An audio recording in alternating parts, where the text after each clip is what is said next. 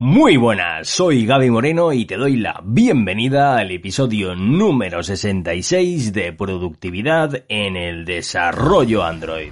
El podcast donde hablamos sobre qué puedes hacer para ser una desarrolladora o desarrollador Android más eficaz y eficiente. Te contamos técnicas, hábitos, herramientas, conceptos, tips y todo aquello que te va a hacer crecer sí o sí, porque hay algo que todos y todas tenemos en común y es que el día dura 24 horas. Como inviertas o gastes este tiempo, es cosa tuya. Hilt va a convertirse en el estándar de inyección de dependencias en los proyectos Android.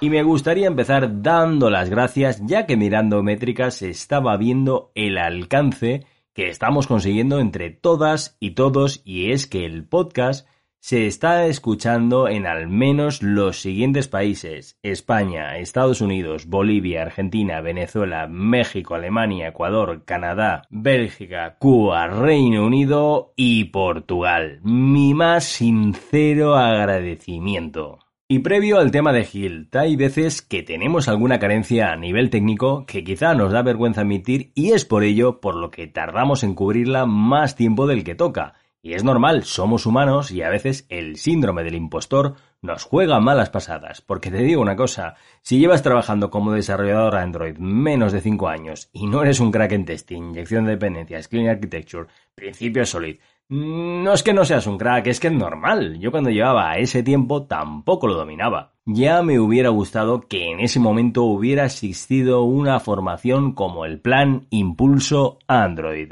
Es súper práctica, completamente personalizada además se trabaja sobre un repo privado de modo colaborativo. Vamos, que a lo mejor entras que no te aclaras mucho haciendo testing y en un mes sales que no eres capaz de dejar un método público de un view sin testear. O si, por ejemplo, quieres aprender Hill, Jetpack Compose, montar un sistema de entregación continua y no sabes de dónde sacar tiempo para ponerte, o simplemente es que no te pones, por lo que sea. Con el plan Impulso Android tienes el camino a seguir, un plan, ya que te obligas de manera asíncrona a ir avanzando hasta dominar los puntos que te marques como objetivos. Y también hay que tener en cuenta que para ciertas cosas tú mismo no tienes por qué estar viendo algo que te esté pasando. Es decir, yo desde fuera quizás sí que puedo verlo. O como me gusta decir a mí, no puedes saber lo que no sabes. Que viene a decir, no puedes preguntar específicamente por algo que desconoces. Pero desde fuera sí que te lo pueden decir. Por eso esta formación es tan valiosa, ya que vas a tener una interacción directa conmigo. Invierte en ti mismo. Es la mejor inversión que puedas hacer. Entra en mi web gabimoreno.soy y solicita info del plan Impulso Android. Hoy voy a hablar sobre Hilt y me voy a mojar. De hecho, ya me estoy mojando. No te estoy diciendo que Hilt se vaya a usar un montón o que está súper bien. Te estoy diciendo directamente que va a ser incorporado en los proyectos Android como algo estándar. Y por si acaso, que quede claro que no estoy hablando de Kotlin multiplatform, estoy hablando de Android nativo. ¿Y por qué estoy tan seguro dirás? Pues primeramente porque Google ya se posicionó de una manera bastante, bastante clara sobre el tema cuando sacó esta biblioteca. Y segundo, porque sigue haciéndolo.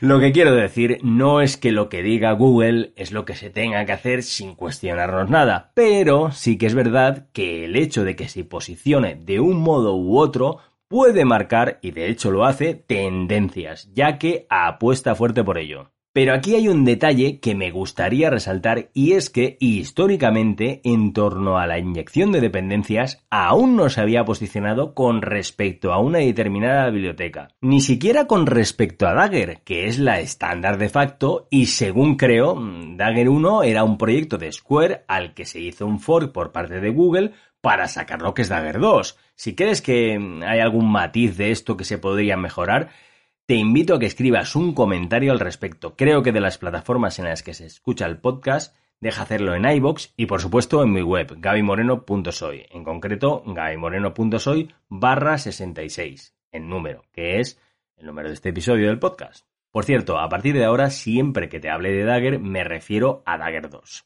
Seguimos. Es cierto que la curva de aprendizaje con respecto a Dagger siempre ha sido uno de sus puntos débiles. Lo de que algo cueste más o menos de empezar con ello es muy, muy importante. Si para ponerse con algo hay una barrera de entrada muy grande, van a haber menos adopters por estadística. Quitar fricción es un factor súper relevante a la hora de adoptar algo nuevo. Te pongo un ejemplo. ¿Por qué se dejó en su día de programar Android con Eclipse?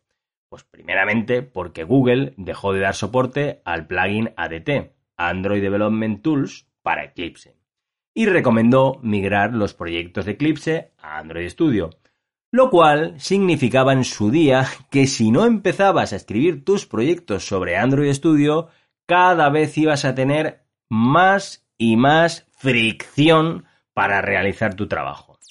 ¿Quieres crecer como desarrolladora o desarrollador Android? Suscríbete en iBox a Productividad en el Desarrollo Android.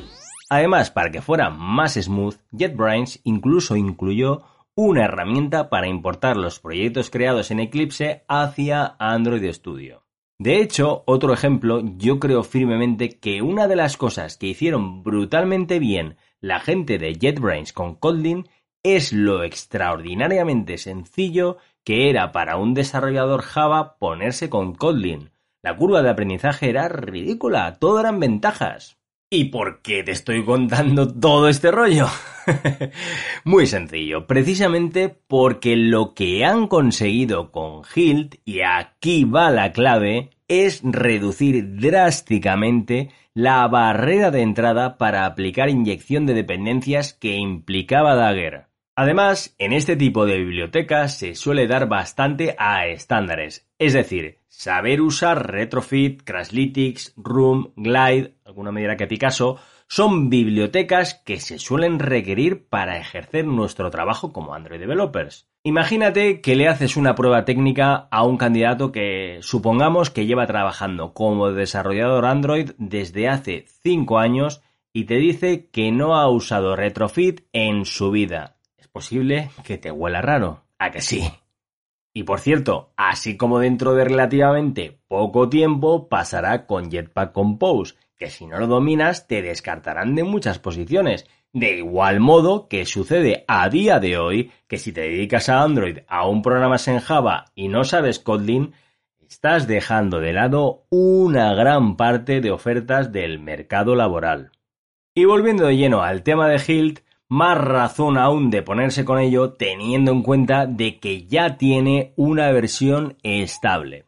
Y por si no queda claro, no es que Hilt sea una biblioteca barra plugin externo a Dagger, va por encima de este y de hecho es que es parte de su ecosistema. Lo que se percibe que busca Google es que Hilt sea el estándar a la hora de aplicar inyección de dependencias con Dagger en los proyectos Android. Ahí es nada. Y vamos a ver algunas de las ventajas. De lo más destacado es que reducimos drásticamente el boilerplate que implicaba usar únicamente Dagger y se establecen unos componentes y scopes estándar para que sea más sencilla la configuración y puesta en marcha de la inyección de dependencias en un proyecto Android. Evidentemente, más de uno y de dos estará pensando que Coin puede ser una buena alternativa. La curva de aprendizaje es más pequeña aún si cabe que Hilt y va fenomenal. Pero eso sí, en proyectos pequeños.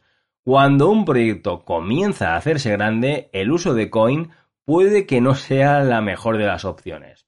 Si estás escuchando y estás trabajando en un proyecto grande usando Coin y no te ha dado ningún problema o has podido solventarlo y estás la mar de contento o contenta, te agradecería un montón que escribieras un comentario al respecto en iBox o en la web, porque de verdad que me interesa y seguro que también a muchísima gente que escucha el podcast y somos unos cuantos ya.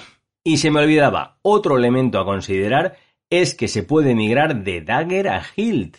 Y esto es muy relevante, ya que muchísimos proyectos usan ya Dagger como inyector de dependencias aunque no quiero dejar de resaltar que evidentemente es mucho más importante escribir el código de manera limpia y ordenada que usemos una u otra biblioteca. Conclusión, si ya lo estás usando, genial. Si no, yo haría por lo menos una prueba de concepto en un proyecto de ejemplo para que así veas las bondades que tiene. Y de este modo, seguramente te convenzas de, si no migrar todos los proyectos que tengas, por lo menos tenerlo ya como referente para los proyectos nuevos. Muchísimas gracias, un placer enorme haber estado a tu lado durante este episodio. Dale un like, comenta y por supuesto comparte el episodio. Suscríbete al podcast que es un modo súper sencillo, eficiente y encima gratis de estar al día de temas que nos interesan a los desarrolladores Android y además en español. Por supuesto, si tienes cualquier pregunta o quieres sugerir un tema para que hable del podcast o incluso comentarme en privado un caso personal tuyo sobre el que pienses que te puedo ayudar, envíame un email a hola@gabimoreno.soy. Pero vamos a ver, que te lo estoy diciendo yo, que me escribas un email, que no te cortes, que lo voy a recibir con mucho gusto y te voy a contestar, en serio, si me dijeras, es que voy a escribir y lo que me pasa a mí no sé si será adecuado decirlo, me da vergüenza, Che, que te lo estoy diciendo yo. Si recibo tropecientos mil emails y tengo que contestarlos uno a uno, pues culpa mía. Pero no te cortes, que es muy sencillo. Envíame un email a hola.gabimoreno.soy. Y ahora sí, nos escuchamos en el próximo episodio de Productividad en el Desarrollo Android. ¡Yeah! ¡Un abrazote!